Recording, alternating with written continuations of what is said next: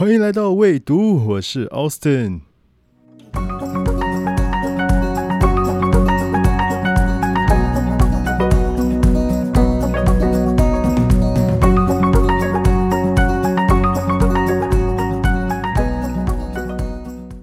OK，一样先聊一点近况。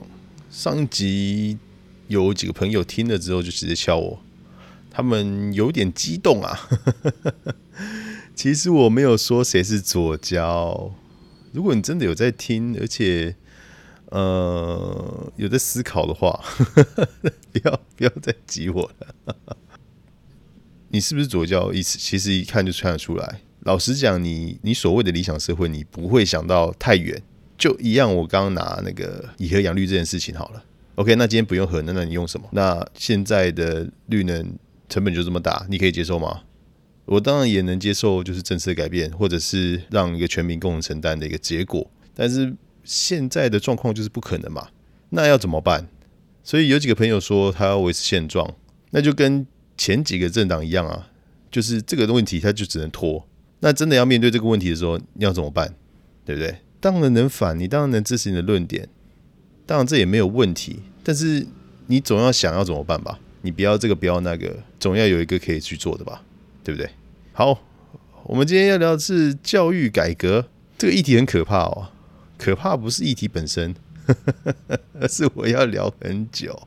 我害怕大家没有相对的耐心听完全部，所以 我决定把这一集分上下两集，大家可以在搭公车或捷运的时候听。不知道有没有听众朋友觉得教改很烦哦，一直一直改，一直改，到底是改在 Hello？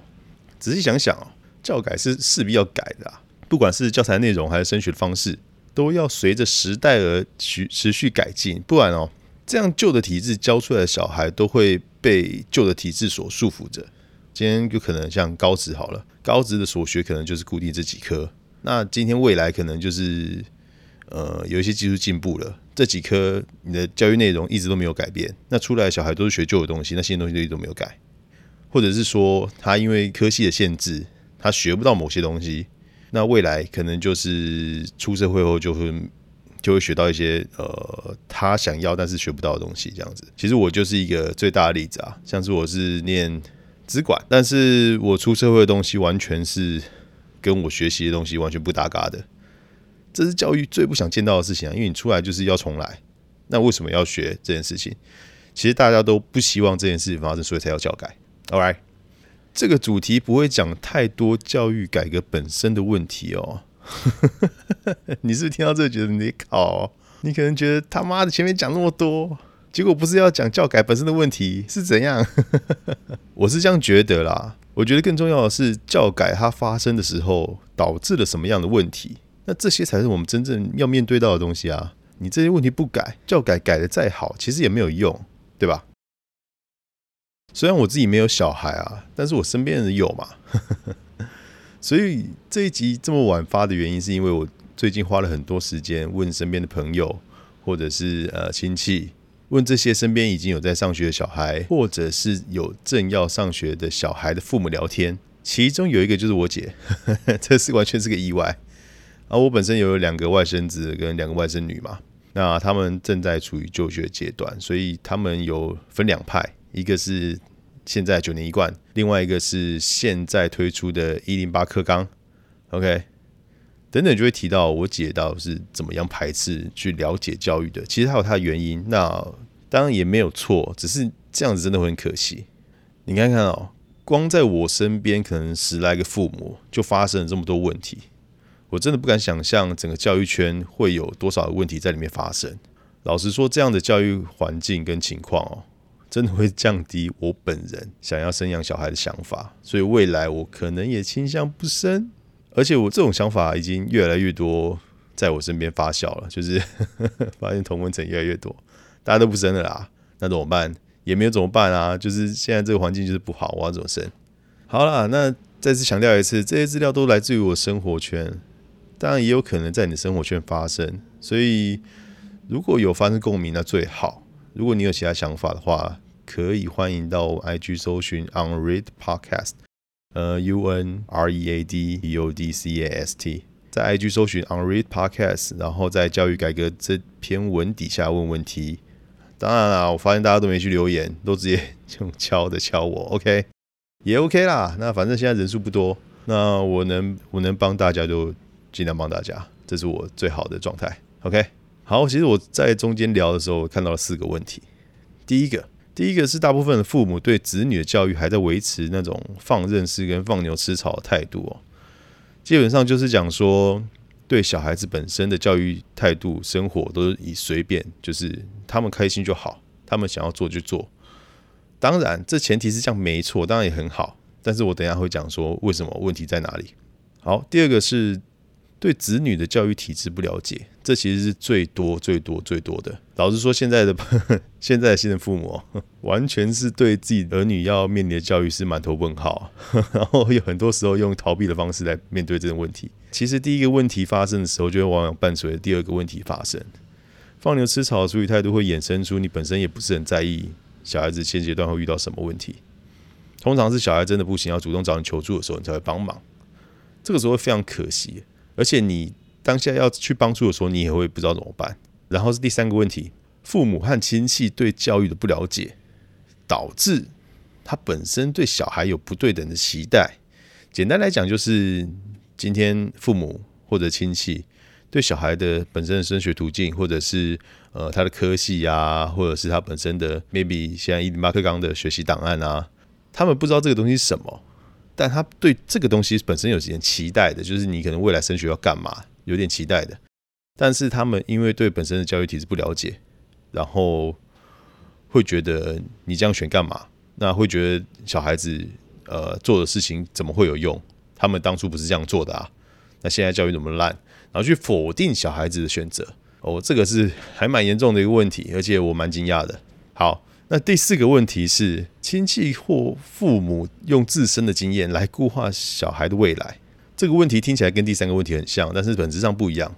呃，其实我讲到这个问题的时候会解释，但我先讲一下。其实父母哦本身前面经历过了，他也有十九岁、二十岁的时候嘛，甚至可能大学毕业的时候嘛。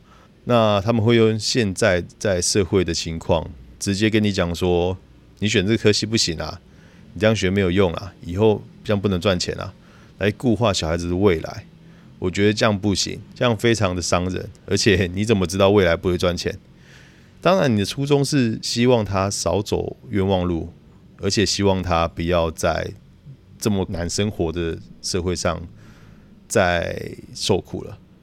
当然，你的目你的前提是很好，但是你看很多连续剧嘛，那 那这种就不是这样做的啊，社会就不是这样运转的啊，所以。我认为，如果他真的找到他想做的，你只要支持他去做，这样就好了吧？那我们先聊第一个问题哦，就是放牛吃草的教育态度。其实这些问题不管是不是教改，都在持续发生的。他讲起来是没有错啦。他妈的，每天面对社会现实，回到家还要处理家务什么的，谁有时间看小孩教育的体制啊？谁有时间看小孩教育的功课啊？对不对？连我在学习的阶段哦，连我自己本人，我父母也都是这样子。老实说，他其实不能做什么，因为他不懂。呃，上学回来的时候，他只会站在我旁边，一直盯着我看书。我有问题，他都不会。老实说，这种教育方法真的很可惜。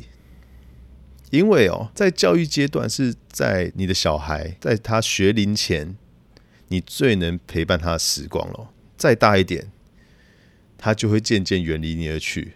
如果你希望有更多的陪伴时光、创造回忆的话，也要趁现在，而不是说他随便啦。我现在这么累，你随便啦。这样子你会真的很可惜，你会少了一段你跟他的回忆，而且这是最深刻的回忆。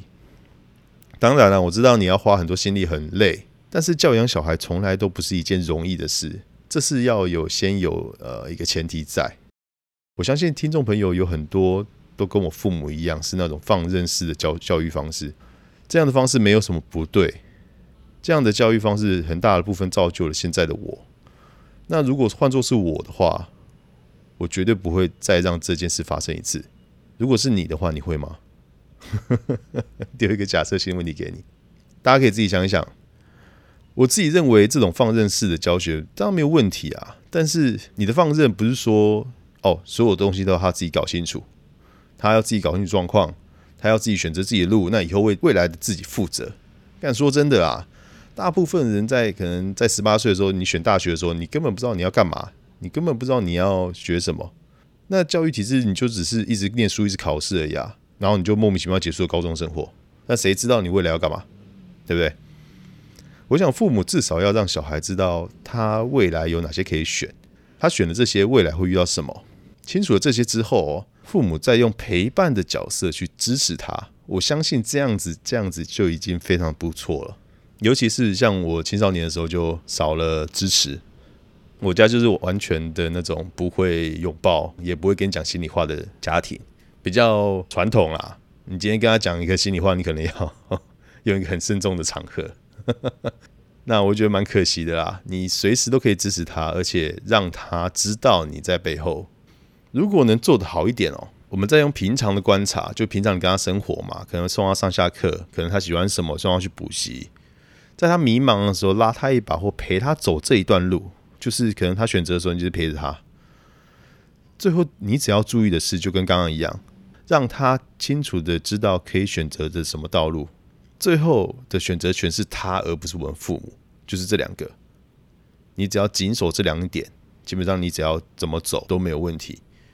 千万千万不要变成情绪勒索，就是哦，你未来就是这样子啊，你不要选这些科目啊，这个完全不行的。你要知道，未来是非常非常有可能会改变，未来可能跟你现在的生活完全不一样。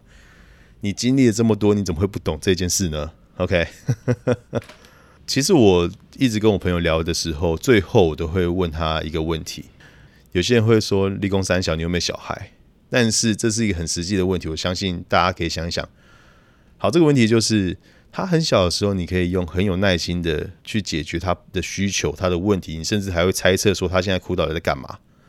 但他渐渐长大之后，小学、国中，他会讲话了，他会自己思考了，但是你却渐渐对他失去耐心了。为什么？他这个时候不是最需要你的耐心去解决某些事情吗？可能时间久了，可能你觉得他要自主了，这样当然没有问题。但是这样不是你少了耐心去教导小孩的一个借口。好，这么沉重，我们来到第二个问题：对子女的教育体制不了解。哇，这个就要说到我姐了。事情是这样的哦，有一天我们家族聚会，我们所有哥哥姐姐都回到家里面来吃饭、喝酒、聊天。不知道怎么的，就聊着聊着就开始聊我外甥女要升大学，要升什么，她选什么。通常最不爽的应该是我外甥女说：“干你妈聊这个干嘛？” 啊，因为我外甥女是跟我一样是九年一贯的体制，而且她是寄职体系，所以她升大学这件事的时候跟我完全一模一样，所以我这个算了解。聊了一下外甥女生大学的方式啊，跟现况啊，然后我姐就突然讲一些现在教育体制怎么那么复杂，升学管道怎么那么难啊？我谁要了解啊？这了解之后能干嘛？那我这个时候就很白目的说，教育不是他一个人的事啊，你也要了解啊。那你能陪伴他选择，不是一个很好的事情吗？哇，这个时候他就暴怒了，我姐就暴怒了，他就直接说要了解什么？要了解什么？了解是干嘛？要知道能做什么，我能做什么吗？但他自己选择就好，以后为自己未来负责就好啦。我只要负责出钱就好啦。哇，超级气耶！我没有要质疑他的做法，所以我这个时候就使出所谓的终止话题大法。我说冷静，冷静，冷静。你觉得怎么做是好的就是好的，我没有要批评你的意思。我建议听众朋友啊，如果你也有跟我一样的状况。讲了什么亲戚的小孩管教方式啊，让对方暴怒啊，一定要赶快停下来，不要再讲了，不能再讲了，安抚那个暴怒的亲朋好友。老实说啊，你没有承受养这个小孩的压力，你也不知道他们日常生活中有什么东西要发生。你的介入，他肯定有很大的阻力跟不能接受。他当下听的时候就会觉得你什么都不懂，你凭什么跟我讲这个状态？你就不知道啊，你又不知道我我到底过怎么样，对不对？他平常可能也就已经压力很大了，再给你这样一讲，他很可能会暴怒。这是我事后诸葛的想法。所以哦，我的建议是你他妈的赶快转移话题，或安抚他，赶快转移话题，不要再聊了。其实我能想象我姐遇到两个面向的问题。导致她不想要去了解教育本身。这也是可能现在大部分我朋友遇到的问题。第一个，家庭环境，我姐其实她又有工作，又是家庭主妇，然后婆婆要求又有点多，导致她本身的生活就有点心力交瘁了。虽然姐夫中间有帮忙，可能帮忙煮饭、帮忙接送小孩，但是我想这些都是造成我姐对教育不关心的一个很大部分原因，因为她本身生活就已经很累了嘛。第二个，教育的复杂性，哇，这个时候我要讲个题外话。我看教育部网站哦，我才知道十二年国教在一零三年的时候就已经宣布了，然后中间的增增减减、修修改改啊。终于在一零八年的时候完整上路了，所以才叫一零八课纲。小知识，小知识。不知道听众朋友有没有去教育部网站去了解现在的一零八课纲？如果你有小孩的话，我建议你去看一下。哇，我看了好几天了，我才慢慢的了解。如果你没有也没关系，我有看。简单来说，现在一零八课纲的教育体制，国中到高中是一个分水岭。高中它有分四种高中，那你可以自己去看。他希望国中的时候。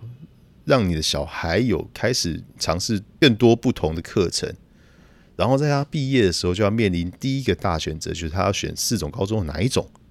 然后每一种高中针对的面向不太一样。最后重最重要的是哦，蛮吊诡的。最重要的是，它有一个叫学习历程档案的东西。以台湾的尿性哦，我相信学习历程档案大家都变成呃升学重要依据。然后你会在课堂上。为了丰富这个学习历程档案，然后你会变得超级累，呵 呵不管是什么实习呀、社会公益呀，然后参加活活动比赛啊之类的，来丰富它本身这个学习档案历程呵呵。我希望大家还是不要太太太拼命的去这样做，还是以小孩子本身的兴趣为主，好吗？我看到我觉得干不妙，因为哦，以后他除了考试之外，还要去看这个学习档案，拜托。他考试读书已经够累了吧，还要去弄这个？当然了，他能多学一点当然是好事。我也很乐见一零八课纲这样改。在这边，我先吐槽一下教育部。教育部，我在看一零八课纲的教育网站的时候，基本上那些问题根本没有解决我想要问的问题跟疑惑。我很多问题是要翻总纲，或者是要问我认识的国中小教师才可以解惑。你网站做的是漂亮了一点啊，但是网站上的结果还是一样，把所有资料噼里啪啦丢上去，真的要看很久才会懂。不过教育部做的那个影片其实还行啊，你可以抓住一些重点，然后再用重点去总纲里面看他们总纲到底发生什么事。但是真的要花太多时间跟心力去研究了，所以我觉得教育课纲太复杂，会导致现在的父母他根本不想去看这件事情。我还是希望教育部有听到这件事情，然后尽量的把再把一零八课纲的东西修缮一遍，可能变成蓝门包之类的吧。我自己本身看的体感就是这样子啊，他没有很清楚的写出呃父母应该注意什么，也没有特别写出呃小孩子要怎么看一零八课纲这件事情。OK，他只有讲说呃他必要注意什么，但是我不是啊，我就是在国中那几年我要干嘛？但我觉得哈。课程那个总纲，它就比较像是你那种你在办 Google 会员那个信箱的时候，没有那个使用者条款，没有人会点进去看啊，只有我，只有我这个 G Y 狼才会进去看。所以教育部听到了吗？然后做一个懒人包嘛，你父母版就是看一段父母版的，小孩子版看一段小孩子版的，把他们要注意什么都列上去，不是要像你现在这样把所有东西铺上去，然后下面还在一行备注说哦，如果。要看更详细的话，还是以课纲为主这样子，然后再放一个课纲的连接，不是要这样子啊？这样子帮助真的不大。好，我们回到刚刚的问题，你不了解小孩的教育的话会怎么样？我拿升大学的例子来讲好了。今天我的小孩要升大学了，我完全不知道他升升学到底要做什么。你只知道他要选一所他能够上的学校，然后你付学费，然后最好是公立的，这样就好了。但是如果你这样想哦，我跟你讲。你们会错过非常多的东西，我一一跟你们说。第一个，你会错失掉与小孩一起承担选择的压力的一个机会。你小孩可能因为一零八课纲完美执行，所以他有他所谓的志向。好，这是完美的哦。他可以因为这样教改，然后变成很完美的找到自己。OK，我想要干嘛？但是他不一定知道他所选择的东西会有怎么样的未来，也不知道他上了大学到底怎么样。如果你把这个选择丢给他自己选，没有参与的话，这样子就会像是叫他去书局挑三本书，他挑了三本他觉得好看的书，最后就只能带一本出去。出去之后，发现自己买的书根本是一本年历，就不是他要看的书。你可以想象，他挑书就是选志愿，他带一本书出去就是他选上了且成功的上了某个志愿。那出书局就代表出社会，他出社会的时候发现他买的是一本年历，我靠，他真的很难过。如果你这个时候站在旁旁边的话，我相信你看到年历，你肯定就会问他说：“知道你拿的是年历吗？你确定要拿吗？”大家应该懂了吧？他的人生固然是他自己负责，但是我认为父母至少可以在他身边，让小孩子知道他选的这些东西之后，未来可能遇到什么情况，再让他知道他的选择是怎么样，最后再让他去选择，就是选择权永远在他身上。你要让他知道，他选的东西可能是一坨屎，他可能觉得这坨屎很香，他有可能觉得这坨屎他以后可以把它炼成黄金，就让他选嘛，这是他自己的人生啊。第二个。错失机会，你的小孩可能因为某些因素错失他本身应该有的机会。假如说升学管道有 A、B、C 四种，你的小孩觉得可能觉得麻烦，他选择这 D。但如果你和师长都没有帮忙的话，他就会变成他选择了他可能会后悔的结果。今天可能他可以用 A、B、C 这三个方式很轻松的就选到他该要的理想的学校，但是因为他选择了 D。然后你又没有去提醒他帮忙他的话，他可能就会错失这个机会。那你又觉得他的自己未来要自己选择，这是一个无无止境的循环啊，loop 啊，只是在重演这个悲剧而已。所以说我刚刚讲放任性当然没有问题，就只是你不是完全放任他自己去做，你是要让他知道他可以选择什么，他可以做什么事情，他现在有什么东西可以选，这样才对吧？OK，第三个。未来现在不是讲小孩的未来哦，是讲父母你们的未来。你知道在教育的时候没有帮助小孩会怎么样吗？我跟你说，三十年后他可能跟他朋友吃饭，提到了当年他选科系的时候，他就会跟他朋友说：如果那个时候有人帮我一把，让我知道未来选择什么之后，我会选择更好的东西。如果这个时候我们做父母听到，我会非常非常非常非常非常非常非常非常非常非常非常难过。而且这个东西是我应该可以做到的，为什么我当初没有做，导致他现在在社会碰到这些问题，而且他自己也很后悔，就是因为我们可能当初选择了放任式这个问题。哎，怎么这一集讲一讲讲一讲也快三十分钟？我的天哪！好，赶快下个结论：你放任式的教育态度和不了解现在的教育体制，当然没有关系。但是我想要听众朋友花几分钟想一下，你这样做会错过什么？你是不是可以在他学习的路程中，在他迷茫不知所措的时候拉他一把？我想都是很重要的。在他选择的时候，选择支持他，而不是帮他选择，这都非常重要。当然，这是我的看法。如果有什么想法，都可以在这一集的 IG 底下留言说你的看法，或私讯也行。OK，今天就这样，拜拜。